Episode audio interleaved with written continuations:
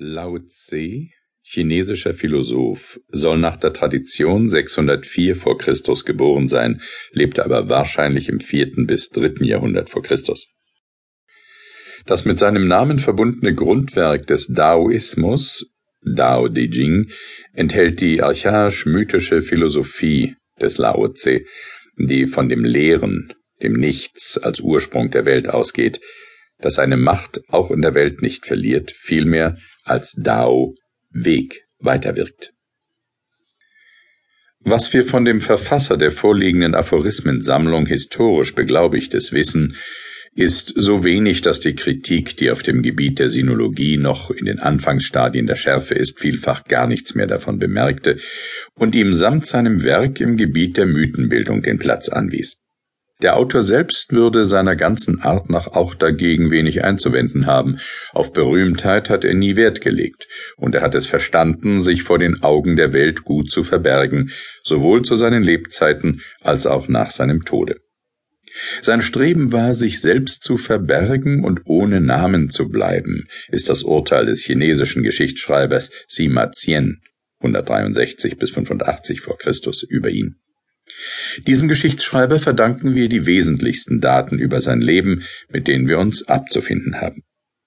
Der Name Lao Tse, unter dem er in Europa bekannt ist, ist gar kein Eigenname, sondern ein Appellativum und wird am besten übersetzt mit der Alte.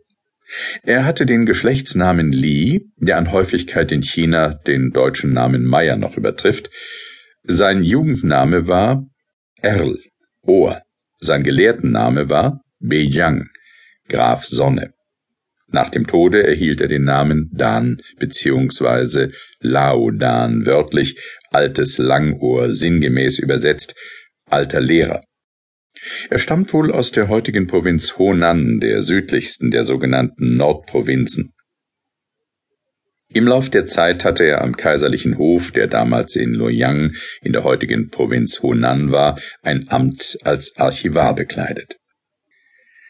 Als die öffentlichen Zustände sich so verschlimmerten, dass keine Aussicht auf Herstellung der Ordnung mehr vorhanden war, soll Lao Tse sich zurückgezogen haben. Als er an den Grenzpass Hangu gekommen sei, nach späterer Tradition auf einem schwarzen Ochsen reitend, habe ihn der Grenzbeamte Hing Yi gebeten, ihm etwas Schriftliches zu hinterlassen. Darauf habe er den Dao King bestehend aus mehr als 5000 chinesischen Zeichen niedergeschrieben und ihm übergeben. Dann sei er nach Westen gegangen. Kein Mensch weiß, wohin. Weit mehr als von dem persönlichen Lebensgang des Verfassers ist von seinem Werk in der chinesischen Literatur die Rede. Es lässt sich konstatieren, dass von den 81 Abschnitten des Tao Te Ching in den bedeutendsten taoistischen Schriftstellern der vorchristlichen Zeit weitaus der größte Teil sich zitiert findet. In der Han-Dynastie wenden sich mehrere Kaiser dem Studium des Tao Te Ching zu, besonders Han Wendi 179 bis 157 vor Christus, dessen friedliche und einfache Regierungsart als direkte Frucht der Lehren des alten Weisen bezeichnet wird.